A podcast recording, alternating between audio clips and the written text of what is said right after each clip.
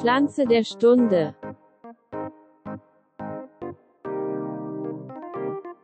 Herzlich willkommen, meine Damen und Herren, herzlich willkommen zurück zur weiteren Pflanze der Stunde bei Nus geht's in Garten Ede und ähm, wir beschäftigen uns heute mit einem Thema, wovon ich selber noch nicht weiß, was auf uns zukommt. Der Mann, der uns äh, die Pflanze der Stunde und liebe Grüße aus Schweden schickt, äh, sitzt vor mir, sieht schon gut aus über die Kamera und äh, ich glaube, wir werden ihn in seiner vollen Gänze wieder einmal verstehen und er wird uns den Anbau erklären. Hallo Ronny, bist du da? Hallo Elias, natürlich bin ich da.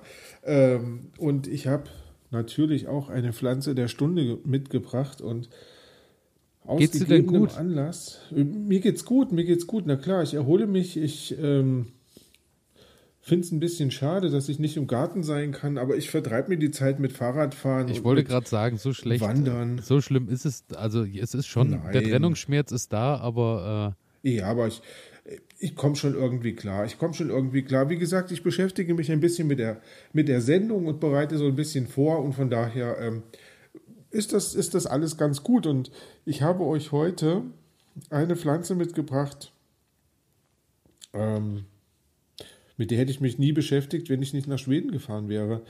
Ähm, die hat mich hier an den Straßenrändern überall angelacht und äh, schon häufiger angelacht, aber ich habe es einfach gar nicht so wahrgenommen, sondern ich habe es einfach nur genossen, weil es halt schön aussieht. Jetzt bin ich ähm, gespannt, was wächst an Schwedens Straßenränder? Ja, Hanf. die Wolfsbohne. Die Wolfsbohne. Oder aber die Feigenbohne. Die Wolfs- oder die Feigenbohne. Also Feige ja. ist mir ein Begriff und Wölfe auch. Aber was Pass macht auf, die Bohne hinten ist, dran? Das ist das Umgangswort. Ähm, es ist die Lupine. Okay. Die Lupine sagt dir mehr, ne? Ja, die sagt ähm, mir dann ähm, doch tatsächlich und mehr. Ja, ich bin, ich bin hier angekommen in Schweden und bin so über die Straßen gefahren und ähm, wirklich an den ganzen Straßenrändern kilometerlang wachsen quasi diese Lupinen. Das ist aber schön, ähm, weil das bedeutet auch, dass es schön bunt ist. Es ist wunderbar bunt, also eine Mischung aus ähm, lila, rosé, ähm, gelb, also da ist äh, ganz, ganz viel ähm, Farbstich dabei, ähm, auch manchmal weiß.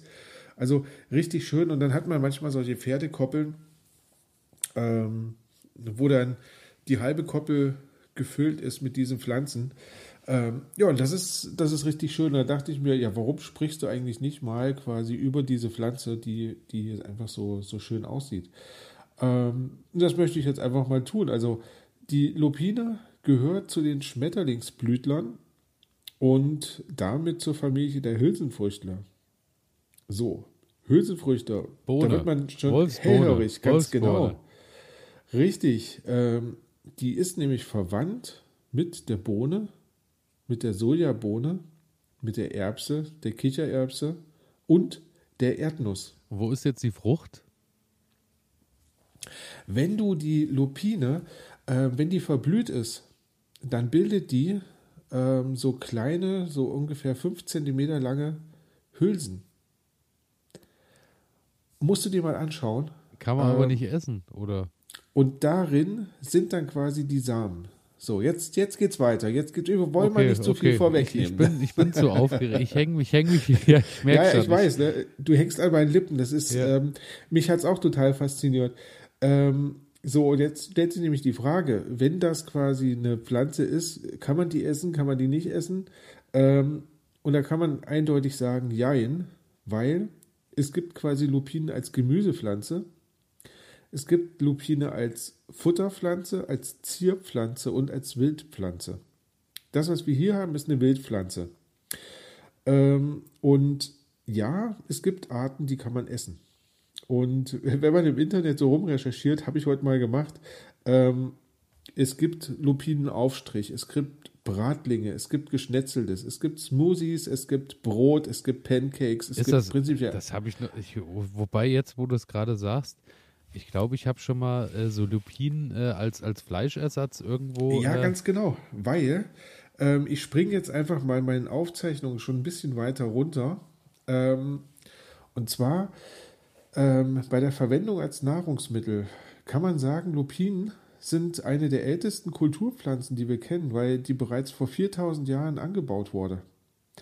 Ähm, und der absolute Wahnsinn ist gerade für Leute, die kein Fleisch essen. Ähm, Lupinen haben zwischen 36 bis 48 Prozent Eiweiß in der Trockenmasse. Das heißt, das ist mehr als bei Sojabohnen. Ich wollte gerade sagen, das ist wirklich ordentlich. Und äh, ja. Ja. Ähm, haben so gut wie keine Kohlenhydrate, haben so gut wie kein Fett im Verhältnis zur Sojabohne. Ähm, dafür aber einen extrem hohen Anteil an Ballaststoffen, so zwischen 15 und 18 Prozent. Ein Hoch auf ähm, die Lupine.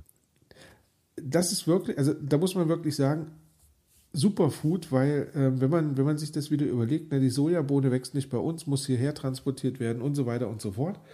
Ähm, oder wächst bei uns, aber wird halt häufig auch hierher transportiert. Ja, und ähm, äh, reicht, glaube ich, vom Anbau her bei weitem nicht dafür äh, oder lohnt sich nicht für die für große Landwirtschaft oder, oder ähnlichem. Richtig. So, und Lupine wächst super gut bei uns, relativ anspruchslose Pflanze, ähm, alles schick. Problem ist allerdings. Ich wollte gerade fragen, wo ist der Haken und warum habe ich das noch nicht im Garten stehen? Problem ist allerdings, ähm, Lupinen haben einen hohen, einen hohen Alkaloidanteil. Also das heißt, ähm, es gibt so bitter oder das ist eine Bitterpflanze. Das heißt, wenn du die Samen isst, dann schmecken die extrem bitter. Und das liegt quasi an diesem Alkaloid, was da drin ist, und das wiederum ist giftig.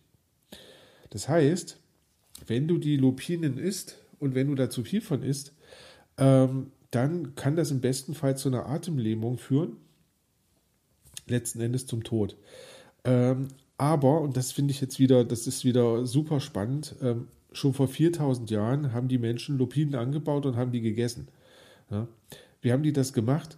Die haben wohl ähm, die Samen bis zu 14 Tage lang in Salzwasser oder Meerwasser eingelegt Dadurch wird quasi dieser Bitterstoff ausgeschwemmt und dann kannst du die essen. Ist so. eine wunderbare Sache, aber bedeutet für mich, wenn ich Lupinenprodukte esse, dann nur aus dem Laden. das macht mich schon, so, da habe ich schon Bauchschmerzen, gibt, wenn ich nur dran denke. es gibt jetzt Süßlupinen, ähm, die hat man gezüchtet in den, ich glaube in den 20er, 30er Jahren, später dann nochmal, glaube ich, in den 70er Jahren. Ähm, da sind viel, viel weniger Bitterstoffe drin so gut wie keine Gifte quasi, aber ähm, du musst die trotzdem ein bis zwei Tage ähm, einweichen lassen und kannst sie dann erst essen. Aber ich bin völlig bei dir. Das ist nämlich auch, eigentlich ist, wir sind jetzt schon am Schluss meines, meines kleinen Beitrags eigentlich.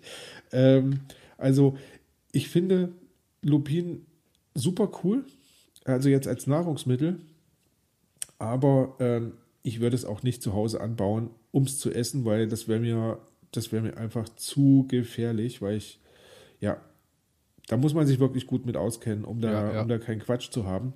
Aber ähm, nichtsdestotrotz, man kann ja diese Bohnen fertig kaufen und kann dann die quasi als Nahrung zubereiten. Ähm, dann hat man eine sehr, sehr schöne, ausgeglichene beziehungsweise eine ziemlich gute Pflanze. Aber jetzt springe ich mal wieder an den Anfang zurück, weil Lupine hat nämlich noch ein bisschen mehr zu bieten und von daher ähm, ist das ziemlich cool. Also ich fange jetzt mal an mit der Herkunft. Ähm, die kommt ursprünglich aus Nordamerika und ist erst seit dem Anfang des 19. Jahrhunderts in Europa eingeführt worden. Das heißt auch in Deutschland erst ja seit 1800 irgendwas. Also wirklich noch gar nicht so lang im Vergleich noch zu dem, was so wir hier manchmal so präsentiert kriegen richtig. mit äh, 2000 vor Christus irgendwann mal. Richtig, richtig. Also gefunden, also ja. die Pflanze ist, ist relativ jung bei uns hier angekommen. Ähm, und die war dann auch relativ häufig so in Bauerngärten äh, verbreitet. Jetzt stellt sich trotzdem die Frage, warum ist die so, warum ist die so überall, beispielsweise hier in Schweden, ähm, zu finden? Und das liegt wohl daran, dass, wie bei allen Hülsenfrüchten, bildet die Pflanze so Knöllchenbakterien aus. Und die wiederum sorgen dafür, dass quasi der Boden verbessert wird. Ne? Also Stickstoff und so weiter in den Boden eingebracht wird. Ähm, und zum anderen haben die auch Pfahlwurzeln. Das bedeutet, wenn du die einpflanzt, dann dringen die richtig tief in den Boden ein und lockern den Boden auf. Sprich, äh, eigentlich die perfekte Gründüngung für zwischendurch, weil sehr gut, lockern sehr gut, den ganz Boden genau. und bringen Stickstoff mit rein. Sehr ist ja gut. eigentlich genau das, was ich mir wünsche. Richtig. Also das heißt, ähm, man hat häufig ähm, so Saatmischungen angelegt, ähm, um so eine Initialbepflanzung beispielsweise bei neu gerodeten ähm, Gebieten oder, oder bei neuen äh, Äckern oder sowas zu schaffen. Ähm, oder man hat es tatsächlich als Gründüngung eingesetzt. Und da scheint es halt dazu gekommen zu sein, dass dann halt, ja, Pflanzen sich verbreitet haben und vermehrt haben. Und ja, jetzt stehen sie halt hier überall rum und sehen einfach nur wunderschön aus erstmal, auch wenn man sie erstmal nicht essen kann. So. Ähm, so ein bisschen was zum Wuchs. Also es ist eine krautige Pflanze. Es gibt eine bis mehrjährige Sorten. Also das äh, kommt immer so ein bisschen drauf an. Es ist weltweit, man sagt so um die 200 Arten ähm, sind da verbreitet und die Wuchshöhe zwischen 30 Zentimeter bis 1,50 Meter. Ich habe auch was gelesen, dass es in, oh, ich will es jetzt nicht verwechseln, äh, Mexiko oder sowas sogar Lupinien geben soll, ähm, die bis zu 8 Meter hoch werden. Also Wow, das ist, das ist natürlich ja, schon ein Unterschied. Richtig, aber ähm, bei uns, wenn du 1,50 Meter hast, ist es schon eine stattliche Pflanze irgendwie. Ähm, so, die Blätter sind charakteristisch gefingert, also bestehen aus zwischen 9 bis 17 so, ähm, ja, so, so Lanzetten-ähnlichen äh, spitzen Blättchen und die bilden dann quasi so dieses Blatt. Ähm, und das Schöne ist jetzt, ähm, die Blüten ähm, erscheinen im zweiten Standjahr und wachsen halt in solchen Blütenkerzen nach oben. Also das heißt, du hast so eine relativ aufrecht stehende, ähm, ich weiß ich gar nicht, wie, wie, soll man sagen, so eine, so eine ja, Kerze irgendwie. Und da wachsen dann rundherum diese kleinen Blüten, zwischen 50 und 80 solche kleinen Einzelblüten. Ähm, und das sieht natürlich unglaublich schön aus. Die ja, fangen das muss man auch wirklich an, sagen. und wachsen quasi von unten nach oben in den Farben weiß, violett, rosa, rot, gelb, also alles Mögliche dabei. Ähm, und dadurch, dass die quasi von unten nach oben durchwachsen, hast du von Mai bis August eine Blüte im Garten. Und ähm, das ist natürlich auch toll für ähm, Insekten, die sich gerne bei diesen Pflanzen bedienen und ja, sich da was holen. Und wenn die Blüten dann abgebaut sind, äh, also abgeblüht sind, ähm, dann fangen die quasi auch von unten nach oben an und bilden dann quasi Samen aus. Und das heißt, dann wachsen so kleine Hülsen, die dann ja zwischen vier bis zwölf Samen wohl beinhalten. Und ja, das ist erstmal so der Vegetationsprozess, den diese Pflanze so durchmacht. Ähm, ich habe mir schon überlegt, ich werde einfach mal ein paar mitbringen ähm, und wir probieren mal aus, ob man die bei uns im Garten irgendwie auch anpflanzen kann, weil ich möchte unbedingt welche haben. Also ich habe jetzt äh, gerade äh, mal zwischenzeitlich hier recherchiert und habe äh, geschaut wegen äh, Lupine und Gründüngung. Und ähm, es ist aber tatsächlich so, dann äh, man muss sich dann schon ranhalten, weil ähm, bis spätestens August müssen die dann auch ausgesät sein, dass die sich dann auch Wenn- noch verbreiten und wurzeln. Ja, ja. Also ähm, wer damit äh, rechnet oder wer das äh, gerne machen möchte und jetzt auch auf den Geschmack gekommen ist, ähm, dann äh, bis August, also wäre vielleicht jetzt eine Sache für, ähm, ich habe ja jetzt zum Beispiel vor, meine Erdbeeren an einen neuen Standort im Garten Ja. umzupflanzen. Das spricht, das wäre ja dann, würde jetzt im Juli vonstatten gehen, dass die äh, umgesiedelt werden und oder beim Knoblauch. Dafür wäre es ja eigentlich noch eine schöne Sache und wenn es dann auch nochmal blüht bis äh, September, Oktober irgendwie, wäre eine tolle Ähm, Sache. Nee, das macht's nicht. Okay, das passiert nicht. Da komme ich, da komme ich gleich noch hin. Ähm, ganz kurz nochmal ähm, zum, ja, zum Standort und Boden. Also die Lupine mag gerne mittelschwere bis leichte Böden. pH-Wert sollte eher sauer sein und Kalk mag sie so gar nicht gerne. Ähm, ja, und auch zu nährstoffreich sollte der Boden nicht sein. Also das heißt, die ist eher eine Pflanze, die ja, mit wenig klarkommt. Deswegen kann die sich ja hier auch so sehr gut verbreiten. Ähm, der Boden sollte eher trocken sein, weil Staunässe kann sie auch nicht. Auch nicht so. ab. Okay. Ja, so. Ähm, was er aber braucht, sind sonnige Plätzchen. Also das heißt möglichst voll Sonne. Da kommt er am besten mit klar. Halbschatten ist auch möglich. Umso dunkler es wird, umso weniger gut wächst sie dann halt. Also das funktioniert auch, aber du hast dann halt nicht so eine stattliche Pflanze, wie man haben könnte.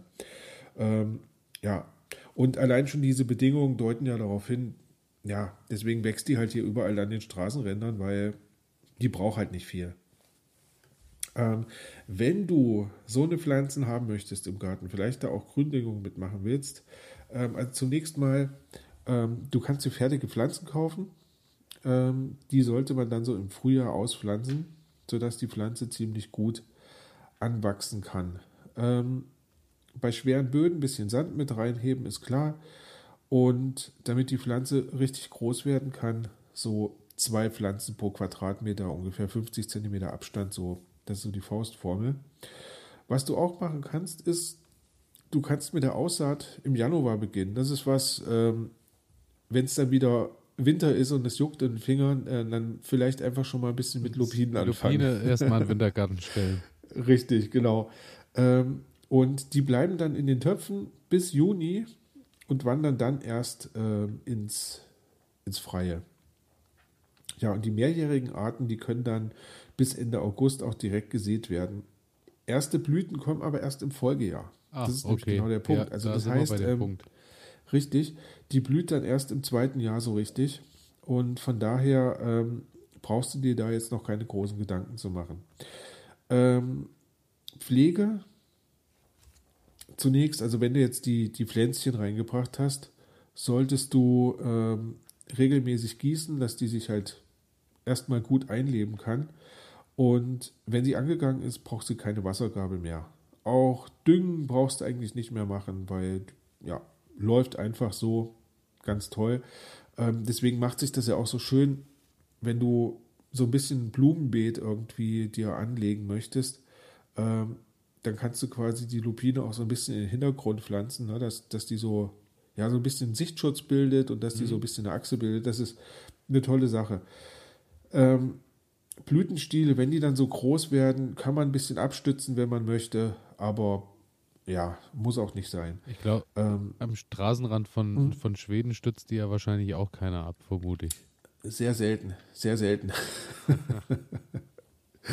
ähm, also das ist eine, eine, ziemlich, eine ziemlich robuste Pflanze. Deswegen, ich bringe einfach mal ein paar Samen mit hier aus Schweden, mit. weil die sind, die sind bestimmt ja auf Robustheit getrimmt. Von daher. Ähm, Krankheiten und Schädlinge. Ähm, Blattläuse, Mehltau. Es gibt Das- nicht die Lupinenblattlaus. Es gibt nicht die Lupinenblattlaus, aber ich habe jetzt noch ein Highlight für dich mitgebracht. Die frischen Triebe sind besonders begehrt bei Schnecken. Sehr gut. Ja.